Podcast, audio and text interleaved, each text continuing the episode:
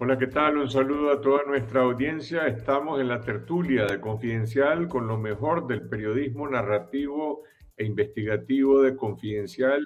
Y esta semana me acompañan mis colegas Catherine Estrada, Elmer Rivas e Iván Olivares para comentar las noticias del momento, lo que hay detrás de las noticias y también las consecuencias de los hechos que se siguen desarrollando en Nicaragua, en la región y en el mundo. Hablaremos hoy sobre la crisis de derechos humanos que se sigue agravando en Nicaragua.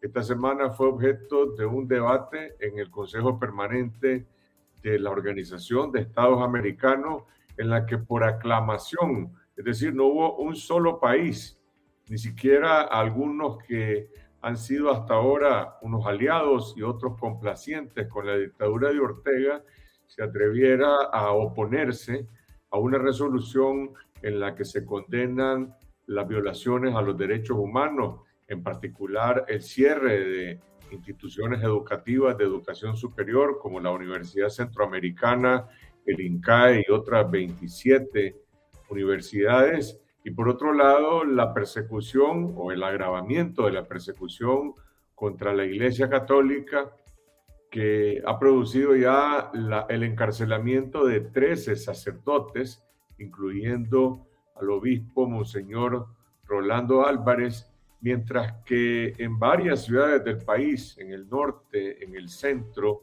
y en distintas partes, el régimen está imponiendo una modalidad de ciudad por cárcel o casa por cárcel contra feligreses que han sido amenazados eh, de que van a ser detenidos le están inventando cargos y básicamente les dicen, te vamos a detener, no puedes salir de la ciudad, te tenés que reportar con nosotros.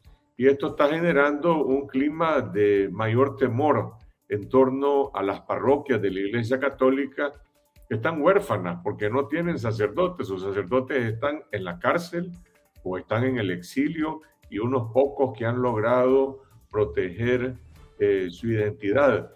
De todo esto habló, hablaron los representantes de distintos países en la Organización de Estados Americanos de la OEA cuando estamos a punto de que se consume el retiro de Nicaragua de la OEA. La CIDH dice, Nicaragua puede irse de la OEA, pero sus obligaciones con los convenios internacionales seguirán vigentes.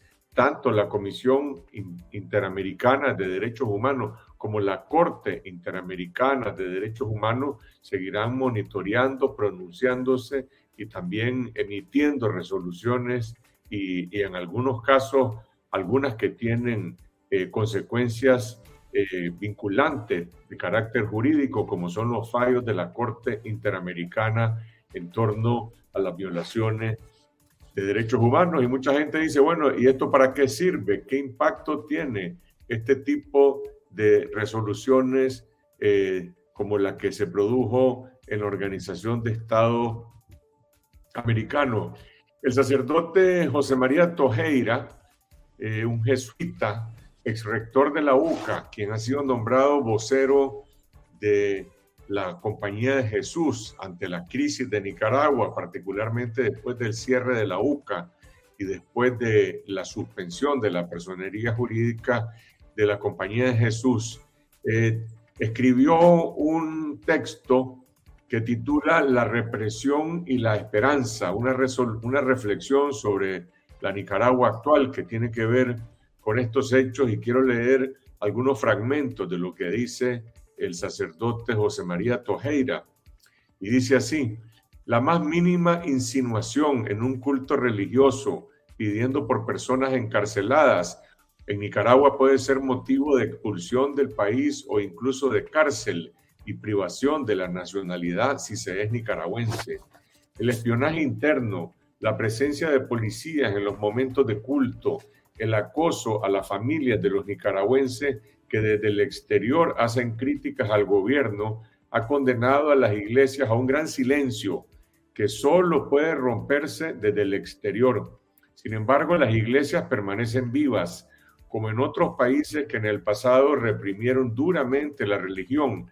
La gente ha optado por esa cultura de resistencia que se manifiesta en la fidelidad al culto y a la práctica cristiana, y quienes se conocen hablan entre ellos, mantienen sus ideales, crecen en convicción de la necesaria transformación y cambio del sistema político del país y esperan. Al mismo tiempo, dice el padre Tojeira, se van formando y fortaleciendo redes a través de las cuales se comunican las tropelías y abusos del régimen. Nosotros en este programa insistimos e invitamos a toda nuestra audiencia a romper el silencio y a que se comuniquen a través de canales seguros, a través del el correo electrónico info arroba confidencial punto digital. Sigue el texto del padre Tojeira. Entre los desterrados hay intelectuales, políticos, profesores de universidad, escritores y poetas, periodistas, sindicalistas, sacerdotes, pastores y religiosas. Todo un entramado de componentes de sociedad civil que reciben y pasan información a los crecientes grupos de exiliados y al mundo de la solidaridad. Han crecido fuera de Nicaragua los medios virtuales de comunicación y opinión, dirigidos por periodistas que le cerraron radios y periódicos en su país y por jóvenes profesionales que ven la necesidad de poner al tanto a sus compatriotas de los abusos del régimen. Y mientras el régimen se regodea en su control interno, la verdad se va abriendo camino y la conciencia se va fortaleciendo. Los abusos constantes y crecientes a lo largo de este año 2023 van abriendo grietas en los círculos gubernamentales. La ideología pobre y repetitiva del régimen no es suficiente para tapar el sufrimiento de tantas personas ni para ocultar la irracionalidad de quitarle la nacionalidad a uno de los mejores novelistas actuales de América Latina, de cerrar universidades, de pintar mensajes de odio en las paredes de los templos, de prohibir procesiones arraigadas en la cultura y religiosidad popular. Los golpes ciegos del gobierno hieren con frecuencia los intereses incluso de quienes lo respaldan. Y dice el sacerdote José María Tojeira, en su oda a Teodoro Roosevelt, presidente de Estados Unidos en los primeros años del siglo XX, el poeta nicaragüense Rubén Darío, previendo las repetidas invasiones norteamericanas a pequeños países de América Latina, le decía lo siguiente, se necesitaría Roosevelt ser por Dios mismo el riflero terrible y el fuerte cazador para poder tenernos en vuestras férreas garras. Las garras están ahora dentro de Nicaragua, dice el padre Tojeira, y son de unos dioses menores, remedio obsoleto de antiguas idolatrías sangrientas. Pero como decía el mismo poeta, y pues contáis con todo, falta una cosa, Dios, así con mayúscula, dice el padre Tojeira, y unido a la mayoría del pueblo nicaragüense. Esta es la reflexión del padre José María Tojeira que se titula Entre la, represión y la esperanza, un texto que publicaremos en Confidencial eh, este lunes para toda nuestra audiencia y adelantamos estos comentarios porque son muy pertinentes a propósito del momento que se vive hoy eh, en Nicaragua y de esta resolución que fue aprobada en la Organización de Estados Americanos hay silencio en el régimen, por supuesto. Hay mucho silencio también entre la Iglesia Católica. Nadie se atreve a hablar de estos 13 sacerdotes presos. Nadie se atreve a hablar de, decenas de personas que se encuentran con la ciudad por cárcel. Sin embargo, en confidencial, en los medios independientes, eh, ahí está la verdad. Seguimos informando, seguimos alertando, seguimos compartiendo con toda la comunidad nicaragüense en Nicaragua y en, el exterior, en Costa Rica, en Estados Unidos, en España, en México, en Panamá, en cualquier otro país, la información pertinente sobre lo que está ocurriendo en el país. La otra noticia que ha tenido un enorme impacto en el mundo es la guerra desatada por eh, la milicia islámica eh, Hamas en contra de Israel, eh, una acción terrorista que se desató el sábado pasado con el ingreso de centenares de milicianos de Hamas en el territorio de Israel, donde asesinaron a civiles, secuestraron también a civiles y a militares y desarrollaron una serie de ataques de acciones terroristas. Y lo sorprendente es, por una parte, la reacción del Estado de Israel, que le declara la guerra a Hamas, pero desarrolla acciones de guerra que también están provocando eh, enormes víctimas civiles en, territorio, en el territorio palestino de la franja de Gaza y le está imponiendo un ultimátum para que se produzca una evacuación de más de un millón de personas. Han muerto ya miles de civiles, tanto por el lado palestino como también en el campo de Israel. Eh, el origen de este conflicto se remonta a la violencia estructural que se ejerce desde el Estado de Israel contra los palestinos, pero una cosa no justifica la otra, no hay terrorismo bueno y terrorismo malo. El terrorismo de Hamas es terrorismo y debe ser condenado como lo ha hecho la mayoría de los gobiernos del mundo, la mayoría de las organizaciones defensoras de derechos humanos, eh, con la excepción de algunos regímenes latinoamericanos, en particular la dictadura de Daniel Ortega, que se rehúsa a condenar el terrorismo de Hamas.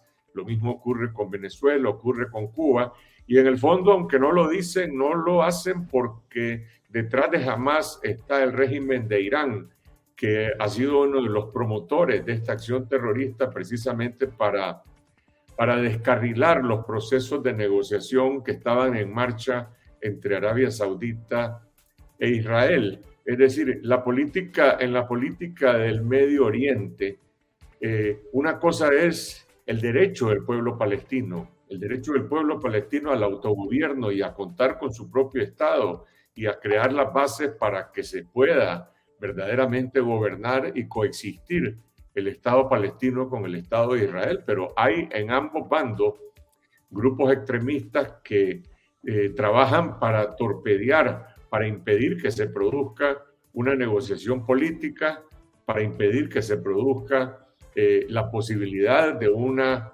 coexistencia entre ambos estados y entre ambos pueblos. Israel está dirigido por el régimen de Netanyahu, que es un régimen de extrema derecha que ahora apunta, dice, al exterminio de Hamas y en el camino están exterminando también al pueblo de, Palestina. Hay muchos reclamos, hay mucha preocupación eh, desde las Naciones Unidas, desde organizaciones defensoras de derechos humanos, para que aún en este conflicto irracional se respeten las reglas humanitarias de la guerra y que no se desboque en la deshumanización y que no se imponga el terrorismo ni de una parte ni de la otra. Ahora, ¿qué tiene que ver en todo esto la posición de la dictadura de Nicaragua? Simplemente Nicaragua dice que apoya la causa palestina, pero no es cierto que apoye ninguna causa palestina. Lo que apoya son los intereses de Irán en este conflicto. Lo que apoya es la promoción de acciones de terrorismo de un lado y de otro lado para que no se pueda llegar verdaderamente a un entendimiento y a un proceso de negociación que conduzca al reconocimiento del derecho del pueblo palestino por una parte y por el otro lado al derecho también del pueblo eh, de Israel. Eh, hay periodistas muertos en el sur del Líbano, hay por lo menos eh, más de 1.500, 1.800 personas muertas en la franja de Gaza y otros miles en Palestina y rehenes que están retenidos de manera cruel, de manera inhumana por parte de la milicia islámica de Hamas, rehenes, rehenes eh, israelitas, entre ellos niños, menores, mujeres, civiles, que están retenidos en la franja de Gaza y que deberían ser liberados para que no se produzca este, este escalamiento del terrorismo de una parte eh, y, de la otra. La crisis de, del Medio Oriente tiende a agudizarse, tiende a expandirse, tiende a generalizarse y sin lugar a dudas va a tener unas consecuencias eh, enormes, no solamente en el Medio Oriente, va a tener consecuencias en torno a lo que está ocurriendo en Ucrania y a las crisis que se viven también en países latinoamericanos como es el caso de Nicaragua, porque están concentrando toda la atención mundial eh, por la dimensión y la magnitud que tiene este enfrentamiento que, como decíamos, ha provocado ya por lo menos más de 2.500, casi 3.000 muertos. Y en este ultimátum que se ha establecido para que se produzca una evacuación de más de un millón de personas mientras se llevan a cabo los bombardeos de, de, de Israel sobre la franja de Gaza, sin lugar a dudas seguirán muriendo eh, miles de inocentes. Por el otro lado, el, el Parlamento Europeo seleccionó eh, a los finalistas del Premio Sájarov de Libertad de Conciencia, entre los cuales estaba nominado el obispo Rolando Álvarez y la doctora Vilma Núñez de Escorcia, el obispo Álvarez, preso político, la doctora Núñez de Escorcia, defensora de derechos humanos, asediada en su casa en Managua, eh, desnacionalizada por el régimen de Daniel Ortega. Y el, el Parlamento Europeo ha seleccionado a estos dos nicaragüenses entre los tres finalistas del Premio Sájarov de Libertad de Conciencia el primer finalista es eh, Gina Amini, una, eh, que sería un reconocimiento póstumo a una mujer iraní de origen kurdo que murió en manos de la mal llamada Policía de la Moral Islámica en Irán. Y eso provocó el levantamiento y el reclamo de las mujeres iraníes en defensa de su derecho. Es una causa que ha provocado un enorme impacto en Irán y a la par de eh, de ese, digamos, de ese movimiento en defensa de los derechos humanos está también el de Nicaragua, eh, encabezado por el Monseñor Rolando Álvarez y la doctora Vilma Núñez de Escorcia. El solo hecho de que hayan sido nominados, el solo hecho de que hoy figuren entre los finalistas, el ganador se va a dar a conocer el próximo jueves, es un enorme reconocimiento no solamente para el obispo Álvarez por su dignidad, para la doctora Núñez también por su dignidad y por su resistencia, sino a todo el pueblo nicaragüense, del cual ellos son un emblema. Ellos son en este momento un símbolo de la dignidad del pueblo nicaragüense en esta resistencia frente a la dictadura de Daniel Ortega, que a pesar de otros conflictos mundiales, sigue estando en el radar y en la preocupación no solamente de América Latina, también de Europa, como lo refleja este, esta nominación y esta selección de ambos como finalistas en el premio eh, Estas son algunas de las noticias que han tenido más impacto en esta semana. Hay otros temas eh, sobre los que vamos a hablar en un momento con mis colegas relacionados con la migración, relacionados con la crisis económica en el país, con el impacto que está teniendo la extorsión fiscal y la corrupción del régimen en la presión que ejercen sobre las empresas, sobre los ciudadanos para recabar coimas eh, y, el, impacto que tiene el costo de la vida en la, en, la, en la economía de los ciudadanos y también en la economía de las empresas. Sobre todo esto vamos a hablar en un momento con mis colegas Iván Olivares, Catherine Estrada y Elmer Rivas. Empecemos con el tema de los feligreses que están siendo perseguidos por parte eh, de la dictadura. Elmer, hay, hay un patrón de esto que ha sido descrito como el establecimiento de una condición de casa por cárcel o de ciudad por cárcel para estos ciudadanos que han sido amenazados por la policía. Sí, efectivamente al, al margen de la criminalización de sacerdotes y del secuestro de sacerdotes, también hay una persecución contra los feligreses en diferentes partes del país. Lo que Confidencial tiene conocimiento son de feligreses, de ciudadanos de las ciudades de Jalapa, que pertenece a la diócesis de Estelí, también de ciudadanos en Jinotega y también ciudadanos en Boaco y en Chotales, a los que la policía los citó y simplemente le dijeron que estaban siendo investigados y que tenían prohibido salir de su municipio sin que antes soliciten un permiso a la policía para poder salir. Pero no le dicen de qué están siendo investigados y tampoco les acusan eh, formalmente de algún delito. Simplemente les dicen que los están vigilando y que tengan cuidado con lo que hacen y que y los amenazan en algunos casos también de lo que hemos tenido conocimiento de que les amenazan diciéndoles que les podrían confiscar sus propiedades o que lo podrían echar preso porque tienen evidencia, fotografía o video de que participaron en las protestas cívicas de 2018 a los que ellos le llaman en el intento de golpe de Estado. Es así que pues el régimen está extendiendo esa ola de represión y de persecución contra feligreses católicos. El, el régimen eh, está actuando con cero tolerancia y realmente es irracional por completo. Son ciudadanos que por profesar su fe realmente están siendo en este, momento, en este momento hostigados y perseguidos. No sé el régimen qué pretende con este tipo de, de acciones.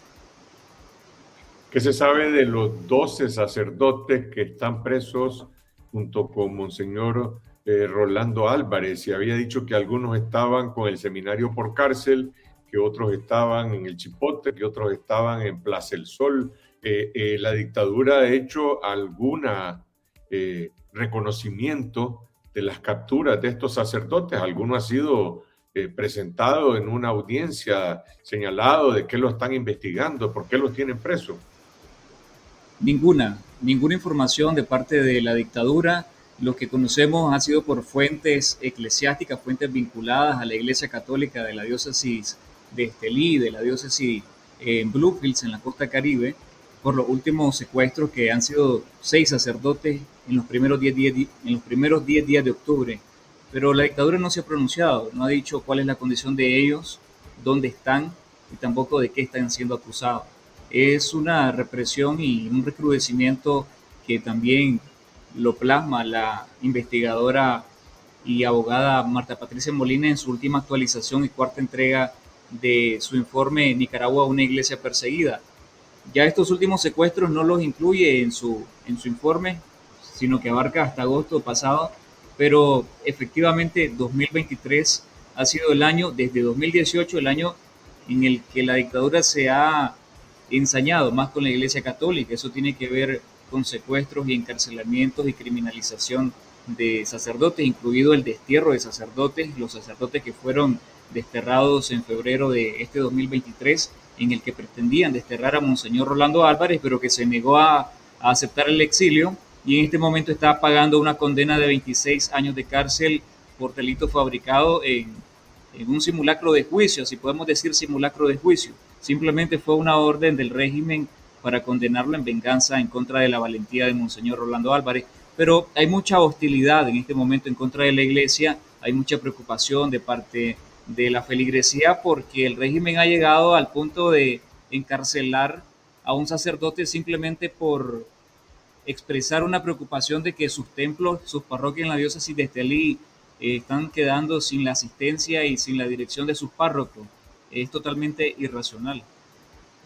Y eso es lo que dice, entre otras cosas, el sacerdote José María Tojeira, que esta clase de acciones de, del régimen están poniendo en evidencia sus propias grietas y que incluso tienen un impacto contraproducente para la minoría de seguidores de, del Frente Sandinista. Yo no me imagino ni siquiera cómo un general del ejército, de la policía, eh, un alto funcionario público o uno de esos secretarios políticos del Frente Sandinista llega a su casa, qué cara le puede poner a su propia familia o a sus vecinos o a sus amigos para justificar este tipo de acciones represivas en contra de sacerdotes de la Iglesia Católica que simplemente dijeron que había una preocupación porque las parroquias se estaban quedando huérfanas de sacerdotes. Yo, yo, no, yo no lo he visto, pero me parece que no se atreven ni siquiera ellos mismos a justificar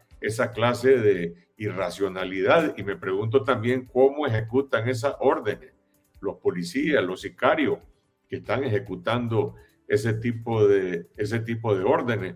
Hemos visto, por ejemplo, lo que está pasando en Guatemala. En Guatemala hay unas movilizaciones masivas en estos días hay un, hay un paro activo, un paro de movilizaciones convocado por los líderes indígenas en defensa del resultado electoral que le dio la victoria a Bernardo Arevalo y ahora hay en marcha un golpe de Estado promovido por la Fiscalía con la complicidad del presidente saliente Alejandro Yanmatei. Y la gente está en las calles y la gente ha sido rodeada por la policía, pero hemos visto un fenómeno en el que los policías en Guatemala no están reprimiendo hasta ahora. Y ojalá que eso sea un síntoma de un cambio. En Nicaragua hubo momentos en los cuales eh, vimos algunos policías incluso que desertaron, pero hoy están ejecutando órdenes que son verdaderamente atroces, no solamente las que ejecutaron antes eh, en las capturas, en las redadas de líderes políticos, en las torturas que ejecutaron en la cárcel, en la fabricación de juicios, sino ahora también en esta nueva persecución eh, en contra de la Iglesia Católica. Yo me pregunto qué, qué dicen ellos mismos para su conciencia o qué le dicen a sus familiares en su casa, en su entorno, cómo pueden justificar la persecución contra sacerdotes, cómo pueden justificar el espionaje contra ciudadanos que simplemente pues están profesando su fe y están profesando su creencia religiosa. Conciencia, ¿qué, ¿qué, es eso? Deben de decir en el Carmen, porque realmente lo que han demostrado es ser completamente crueles y perversos, pues en esta cruzada donde ponen por encima de cualquier interés nacional los intereses personales de ellos. Es totalmente una locura y yo me pongo a pensar por qué persiguen a los feligreses católicos. Es por el simple hecho de profesar su fe. La Iglesia Católica como una institución de, este tipo, pues, de naturaleza en este sentido religiosa, también es un semillero de, liderazgo. Y me refiero a liderazgos espirituales, liderazgos que se dedican a, labores pastorales, que tienen que salir a evangelizar, y, pero que tienen cualidades también de liderazgo que para eso ahora en este momento es también criminalizado, es criminalizar la práctica de la fe y no solamente de la Iglesia Católica. El informe de Marta Patricia reúne que hay también ataques directos en contra de, la Iglesia Evangélica, pues de, a, pastores, a organizaciones no gubernamentales que pertenecían también a la Iglesia Evangélica. Entonces, es un recrudecimiento bastante generalizado que, claro, la Iglesia y la postura de la Iglesia Católica ha sido muy contundente, como lo está haciendo también por sectores de la iglesia en Guatemala. Yo hablé con Manfredo Marroquín de Acción Ciudadana y decía también que por un lado la iglesia también ha mostrado una actitud bastante bueno en favor ¿no? del cambio y porque se respete también el derecho de la decisión popular en relación a, los resultados electorales de agosto pasado, de junio y de agosto pasado en Guatemala. Y esa ha sido la posición de la iglesia en Guatemala en este momento y y ahora pues en Nicaragua ya tenemos cinco años en los que hemos visto que la iglesia ha defendido los intereses principalmente de los más desfavorecidos. Los desfavorecidos son las víctimas de la represión, son las personas víctimas de las confiscaciones de la, de la dictadura, son los perseguidos políticos, son los presos políticos y por eso en este momento tenemos a un obispo también preso político. Y sin embargo, eh, siempre nos preguntamos eh, por qué el silencio de la conferencia episcopal. Eh, uno puede comprender que exista una situación de temor, que exista una situación de temor a represalias, pero el reconocer estos hechos, el reconocer esta injusticia, el reconocer que hay 13 sacerdotes presos y, y feligreses que están siendo perseguidos, es un acto elemental de derecho y de verdad. Eh, es, lo que es lo que han hecho siempre Monseñor Rolando Álvarez, es lo que ha hecho siempre Monseñor Silvio Báez, es lo que han hecho muchos otros sacerdotes. Y en cambio en la conferencia episcopal, en este momento, será por falta de liderazgo, será por falta de reconocimiento de esta situación, se está imponiendo eh, esta situación de silencio. Y lo que estoy expresando eh, simplemente estoy tratando de transmitir lo que muchos sacerdotes transmiten con muchísimo dolor, con muchísima desolación, porque se sienten que hace falta escuchar esa voz.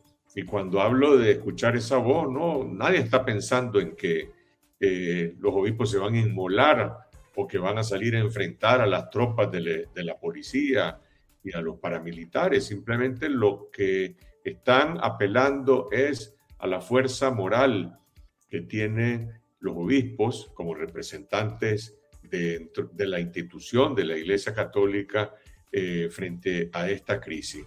Y la otra cosa que mucha gente dice, bueno, esto es porque, porque le tienen odio o son antirreligiosos. Yo no dudo que dentro de la irracionalidad de la cúpula del poder existan esa clase de sentimientos, no tienen ningún tipo ni de ideología ni de religión, más que el apego al poder. Pero yo lo que percibo en esta irracionalidad es un miedo aterrador, es un miedo feroz, al, uno a la libertad de conciencia de la gente, que está representada en el símbolo de lo que es Monseñor Rolando Álvarez, libertad de conciencia que no se someten a, a, los, a las imposiciones de una dictadura y tienen un, un terror y un miedo al hecho de que los ciudadanos puedan agruparse, que puedan reunirse, que puedan conversar en el atrio de una iglesia, que puedan salir a caminar, a marchar, como antes marcharon con la bandera azul y blanco y salieron a las calles a pedir la salida de la dictadura y que se vaya Daniel Ortega y Rosario Murillo y que en Nicaragua hay un cambio y la gente reclamó libertad y reclamó democracia. Yo creo que es ese miedo aterrador al, al, al, poder de la palabra, al poder de la gente para reunirse, para, para crear asambleas, para poder eh, expresar sus demandas, porque a final de cuentas lo que persigue esto es el silencio. Y, y, veamos las cosas con claridad. Hay diócesis, hay municipios en los que hay iglesias que son hasta cierto punto incluso cortejadas por la dictadura, cortejadas por el régimen. ¿Por qué? Porque tendrán ellos la percepción o la, o la información de que los sacerdotes, que los pastores, pues no están eh, promoviendo este, estos principios cristianos que están asociados al, a la defensa de los derechos humanos, a la libertad de conciencia, y ahí los dejan estar, incluso hasta los, los están cortejando, de manera que lo que el régimen quiere es imponer el silencio, es imponer el silencio y eso solo es el resultado de un temor, de un miedo aterrador al, hecho de que quien se considera y está consciente que representan eh, una minoría y que están mandando solamente por el miedo, por el terror, por la fuerza. Esos son los hechos que, lo único que para mí puede explicar esta enorme eh, irracionalidad. Vamos a la otra noticia, Iván.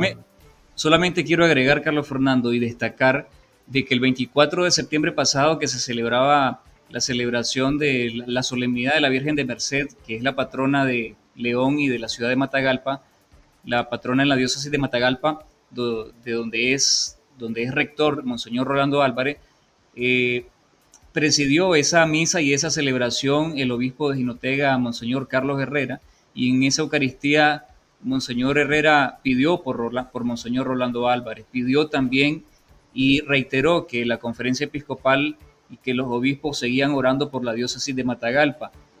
Basta decir eso para entender también de que hay una preocupación y basta decir eso sin decir más cosas de que la diócesis de Matagalpa, además de la arquidiócesis de Managua, ha sido la diócesis más golpeada en todo el interior del, del país. Sin embargo, hace falta realmente consenso dentro de la conferencia episcopal para tomar una posición más beligerante que además de tomar una posición pública sobre lo que está pasando, le informe a la ciudadanía lo que está pasando, porque hay un vacío de información. Me refiero a los feligreses católicos.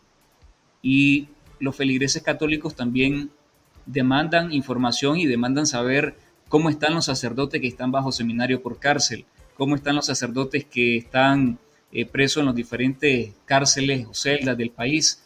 Entonces, creo que hay mucho también que, necesitamos saber, que la feligresía necesita saber y que ojalá la conferencia episcopal también tome una posición y en este caso el cardenal Brenes que a veces en vez de denunciar lo que está pasando, a veces ataca a quienes tratan de indagar y tratan de contar lo que está pasando desde el testimonio de sacerdotes que están en el exilio o sacerdotes que todavía se han atrevido a hablar estando en Nicaragua bajo condición de anonimato. Y a propósito de lo que ha dicho, bueno, la diócesis de Jinotega, que preside Monseñor Carlos Herrera, después de esas declaraciones que él brindó y de, esa, esas eh, invocaciones, también ha sido víctima de mayor persecución y de mayor represión. Monseñor Leopoldo Brenes es una persona, es un pastor es muy querido por, no solamente por la arquidiócesis de Managua, sino en general por todos los feligreses, por lo que ha representado él a lo largo de toda su vida, pero en este momento tiene que estar enfrentando eh, un dilema, y ese dilema es cómo representar eh, ese dolor, cómo representar ese silencio que está provocando la persecución. El silencio no se, no se resuelve con más silencio, el silencio se resuelve eh, elevando la voz, el silencio se resuelve conversando, el silencio se resuelve dándole la palabra a la gente para que se pueda expresar o hablar en nombre de ellos por, el liderazgo moral que él representa dentro de la iglesia. Pero bueno, esperemos que, esperemos que Monseñor Brenes en su momento pues se pronuncie sobre toda esta situación. Él tendrá, su, él tendrá sus modos, como dicen, o sus maneras para comunicarse, para transmitir. Pero si, si estamos hablando de esto en esta tertulia entre periodistas, que también somos ciudadanos, es porque nosotros estamos recibiendo de muchos sacerdotes esta demanda de que los obispos de la Iglesia Católica también eh, eh, se expresen públicamente sobre la persecución. Como decía el sacerdote, el sacerdote Tojeira, bueno, no se habla en Nicaragua, pero sí se habla en el exterior, sí se habla en el mundo. Y esa nominación a Monseñor Rolando Álvarez es la expresión de ese grito de los nicaragüenses que no se escucha posiblemente en algunas parroquias, pero sí se está escuchando a nivel internacional. Vamos a la noticia económica, Iván. Eh, los empresarios del agro se quejan de los costos de los agroquímicos, los empresarios del comercio, los industriales, se quejan de la extorsión fiscal y también de, bueno, el costo de la energía y del impacto de la inflación. ¿Cuál es, la, cuál es el núcleo de estas demandas y de estas preocupaciones? ¿Ante quién se quejan?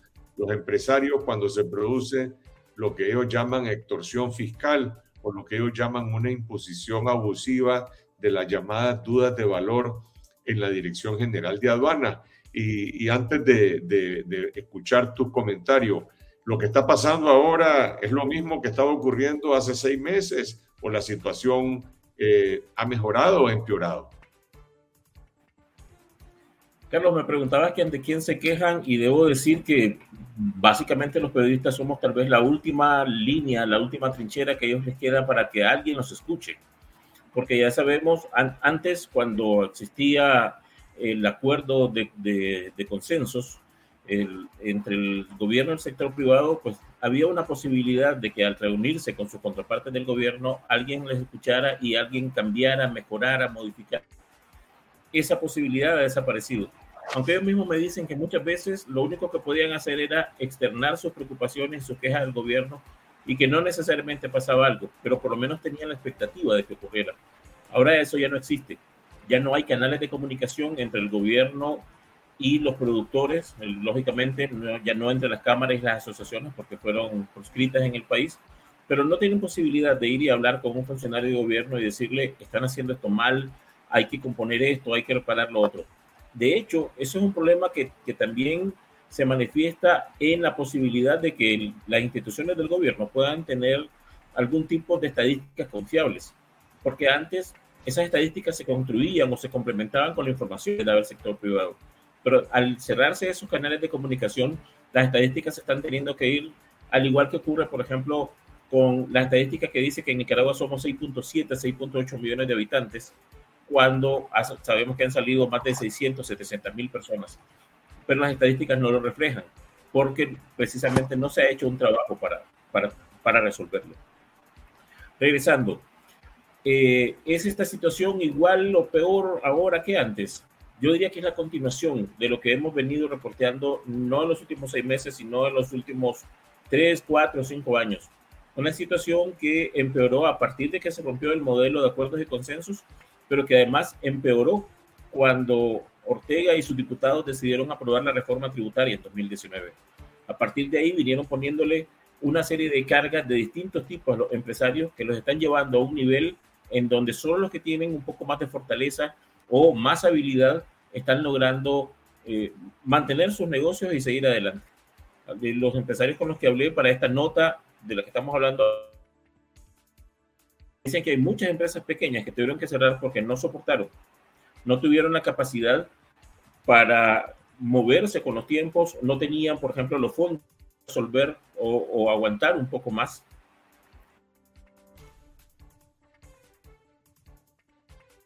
Estamos teniendo algún problema técnico. Sí, conocidas, pero no tan grandes, y por eso no hicieron, no, se hizo mucho ruido al respecto de eso.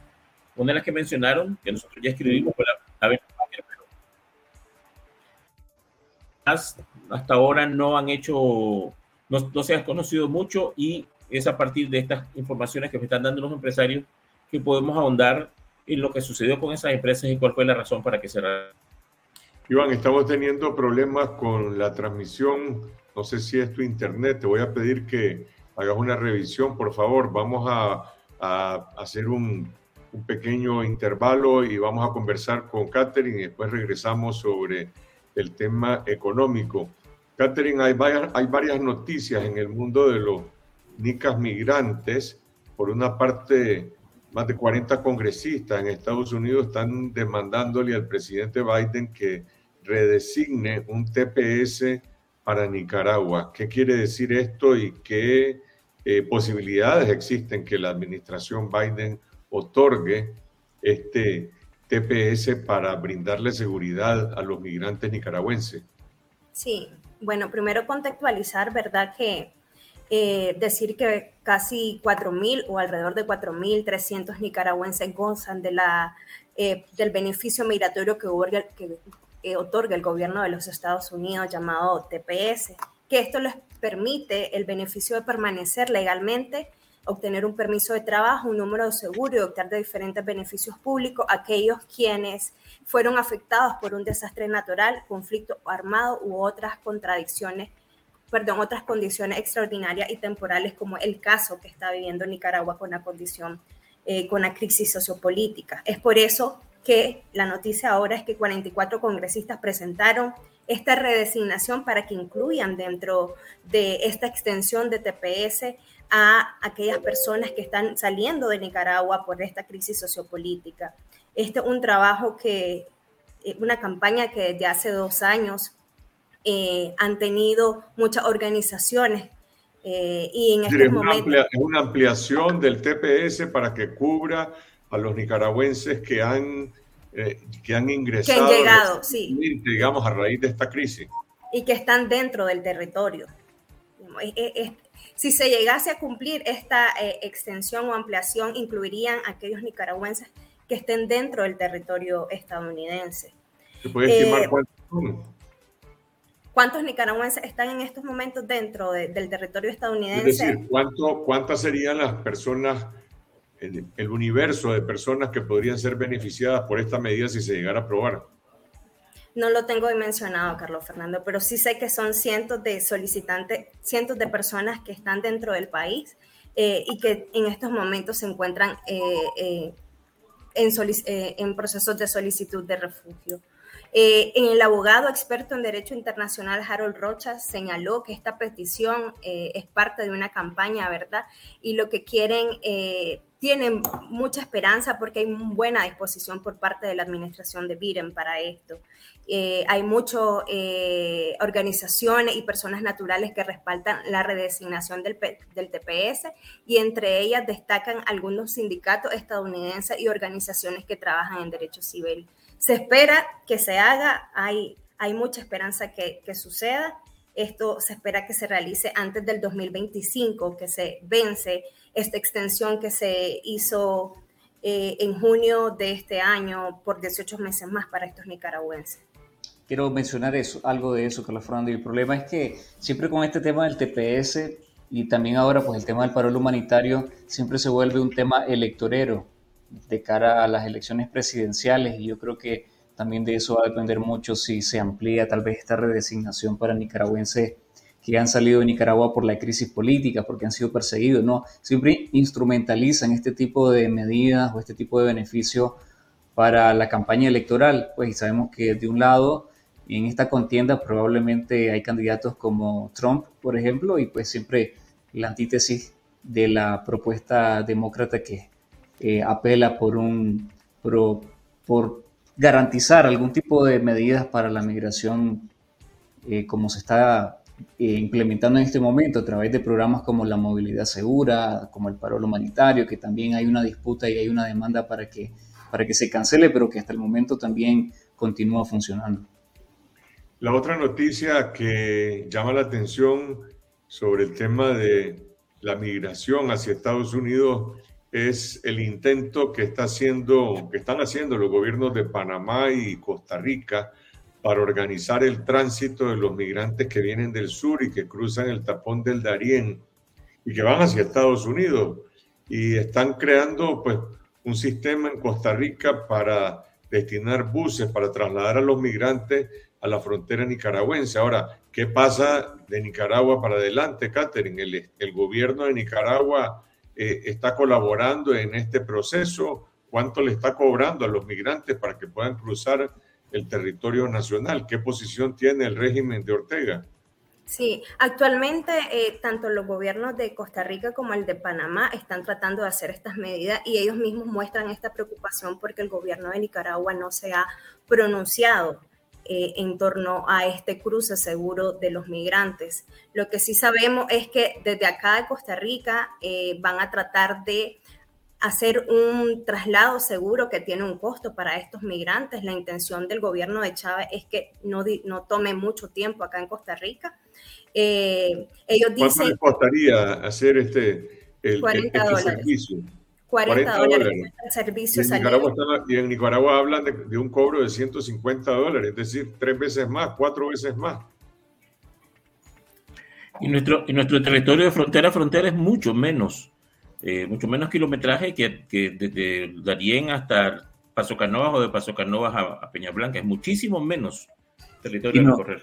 Y no olvidemos, Carlos Fernando y Catherine y Iván, de que a ver, este, este esfuerzo que está haciendo, digamos, el gobierno de Panamá y de Costa Rica por, por movilizar a estos migrantes y el costo que eso implica es para movilizarlos de frontera a frontera y llevarlos hasta Peña Blanca. En Nicaragua muchos migrantes venezolanos, sudamericanos que pasaron por Nicaragua dieron testimonio de que lo estafaban, que funcionarios de migración y extranjería les sacaban documentos que realmente al, final no eran ni siquiera legales, para darles como un espacio, una especie de salvoconducto para poder transitar por el país, pero que al final lo estafaban y luego quedaban en un limbo completamente dentro de Nicaragua. Entonces, yo creo que Nicaragua, además de representar un problema, el régimen, representar un problema para la región, lo representa para cualquier ciudadano del mundo. Y casualmente, a propósito de, de esta crisis migratoria del continente, el presidente de México, Manuel Andrés López Obrador, convocó a una reunión para el próximo 22 de octubre con mandatarios donde no está convocado Daniel Ortega, ni lo, o al menos no lo mencionó dentro de la mañanera, de las conferencias de prensa matutinas diarias que ofrece el presidente mexicano y que se va a reunir, pero no mencionó nada si se va a reunir con autoridades nicaragüenses y Nicaragua es parte del problema porque es un emisor de migrantes y un país también de tránsito de migrantes. Pero además México dice que va a enviar a Nicaragua eh, vuelos, es decir, por transporte aéreo, migrantes que han sido deportados desde Estados Unidos. Daniel Ortega los va a recibir, Catherine. Me imagino que los va a recibir, pero ya sabemos cuál va a ser la intención, ¿verdad? Eh, ¿Cómo están estos migrantes? ¿Qué, temor deben de tener estos migrantes con el tema de, ser deportados, de ser rechazados? Justo hoy salió una nota de Daguer Hernández hablando sobre las diferencias de rechazo, eh, que, me causa también cierto ruido, algo que tiene que ver con la expulsión. Eh, porque sabemos que los migrantes que van con condición de solicitar refugio es porque necesitan protección y regresar al país lo único que le espera es, eh, no sé, si los va a recibir, los va a desterrar o los va a encarcelar. Volvamos a la noticia económica, Iván. Estábamos hablando de las empresas que están reclamando no solamente por el costo de la energía, por la inflación y cómo inciden sus costos, sino en particular por la relación que tienen con la Dirección General de Ingresos y la Dirección General de Aduana. ¿Cuáles son el tipo de empresas más afectadas? ¿Qué sectores son los más afectados? ¿Y qué implicaciones tiene esto que hablan de extorsión fiscal? Quienes están teniendo más problemas, Carlos, son las empresas más grandes, las que normalmente tienen mayor capacidad de pago. Históricamente vemos que las empresas más grandes suelen saber resolver sus problemas de alguna forma porque, digamos, tienen para pagar abogados más caros o pueden hacer lobby o pueden resolver de, muchas otras maneras, contratar a asesores de, de, todo tipo que les ayuden a resolver. Pero en este caso, en Nicaragua, las empresas más grandes lo que están teniendo es mayores problemas. Son, saben que son las que tienen mayor capacidad de pago, así es que es a las que más atacan, imponiéndoles multas, pidiéndoles coimas, etc. En un dato que vamos a desarrollar en una nota para la siguiente semana, me dicen que incluso los mismos empleados, ya sea de la aduana o de la Dirección General de Ingresos, les dicen abiertamente, estamos en plan recaudación. De modo que ya no hay ni siquiera la vergüenza o el tratar de ocultar algo porque saben que es ilícito, que es ilegal, que es antiético, sino hay patente de corso para hacer lo que, lo que querrás y lo están haciendo. Eh, pero además, lo que las fuentes me dicen, Carlos, es que ya no basta eh, por ejemplo, uno hubiera esperado de que quienes tuvieran más problemas es quienes eran propiedad, empresas que eran propiedad de tal vez eh, empresarios que se habían manifestado de forma abierta en contra del régimen o que habían estado más cercanos al COSEP o a la presidencia de alguna cámara, etcétera. Eso ya no es un criterio. Me dicen que eh, empresas que son cuyos dueños son danielistas o no, también están siendo afectadas. Y que las únicas que se salvan son las que están definitivamente muy cerca, completamente pegadas a la estructura del Carmen. Son los únicos en este momento que no tienen ese problema. Todos los demás, y me dicen, hasta las que son propiedades de analistas, están teniendo este mismo problema porque es un tema de voracidad recaudatoria increíble, pero también, ¿sabes qué pasa?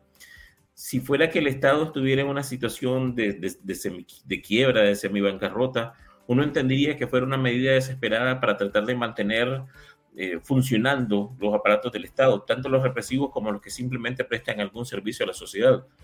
Pero no es eso, porque la recaudación está en máximos desde hace varios años. Yo hacía una nota hace, hace varios meses en donde mostraba que en los últimos dos años el régimen iba a tener a su disposición o habría tenido a su disposición aproximadamente un cuarto de billón de córdobas he intentado imaginar qué espacio físico ocuparía un cuarto de billón de Córdobas. Es una cantidad tan grande que créeme, es un poco difícil poder hacer el cálculo. Y, eso que mi mente sí funciona en términos matemáticos, geométricos. Pero es una cantidad de dinero tan grande que uno dice, ¿y por qué estos tipos están... Están imaginando una, una, gran bóveda. Para sí, ver enorme, dinero no. alcanzar en esa bóveda, pero, pero no, no sé cuál es el... Yo, yo me imaginaría más bien las equivalencias económicas de lo que, de lo que representan esos recursos, qué es lo que el Estado puede hacer con esa plata. Ok, creo que, creo que es un ejercicio que vamos a tener que hacer también, pero imagínate, un cuarto de billón de Córdobas, o sea, 250 mil millones de Córdobas, es estratosférico, es imposible contarlo, es increíble. Y aún así siguen sacando y sacando y sacándole más dinero. Es como, no sé, como un niño que lo dejaron de pronto en un lugar y, o como que ganaste un concurso y te puedes llevar a la casa todo lo que puedes agarrar en 30 segundos, en 60 segundos. ¿Y esa plata está en el Ministerio de Hacienda o esa plata se reparte o puede tener otros destinos? Es decir, esa plata entra al, al flujo del presupuesto. ¿Se puede identificar dónde está? Ok, conocemos acerca de ese dinero porque está precisamente en los informes oficiales del Ministerio de Hacienda o en la ley de presupuesto que cada año se pasa a la Asamblea Nacional y que, por cierto, están a punto, por menos por ley, están a punto de pasar la del 2024. Entonces, si entró o no, los informes dicen que sí. ¿Cómo se gastó? Ese es el otro elemento que tendríamos que ver, porque incluso si, si se gastó dándole una pátina de legalidad a cualquier gasto que se haya hecho, lo que habría que ver más allá de eso es si las contrataciones fueron correctas, si las supervisiones se hicieron apropiadamente o cuánto de ese dinero se utilizó para contratar empresas de los hijos de la pareja o de los allegados a la pareja o de los testaferros de la pareja. Esa es una parte también que requiere de un trabajo muy fino de investigación que en algún momento tendremos que hacer, pero que eh, lógicamente es difícil de llegar a comprobar porque saben que es ilegal, así es que tratan, aunque sea de echarle un poquito de tierra a la, al desperdicio del gato. Gracias Iván Olivares, Elmer Rivas, Catherine Estrada y a todas las personas de esta comunidad y de nuestra audiencia que nos han acompañado en esta hora en la tertulia de Confidencial, a quienes nos sintonizan en el canal de YouTube de Confidencial, en Facebook Live y también en Spotify. Estaremos de regreso el próximo domingo en el canal de YouTube y también en Facebook Live con una nueva edición de esta semana. Vamos a presentarle el domingo los reportajes que produjo una reportera periodista australiana, Prue Lawerne, quien eh, los ha difundido en la televisión internacional y nos ha autorizado para presentar en esta semana su mirada de lo que hoy es Nicaragua ante los ojos de una periodista internacional que cuenta lo que ve y lo cuenta con imágenes y lo cuenta con el relato también de nicaragüenses que le dan su testimonio sobre cómo se vive en el país hoy bajo persecución, bajo estado policial y bajo esta situación de falta de libertades en Nicaragua. Dice, hay miedo, sí, hay mucho miedo, hay mucho miedo en Nicaragua. Nos vemos el próximo domingo a las 8 de la noche. Hasta entonces.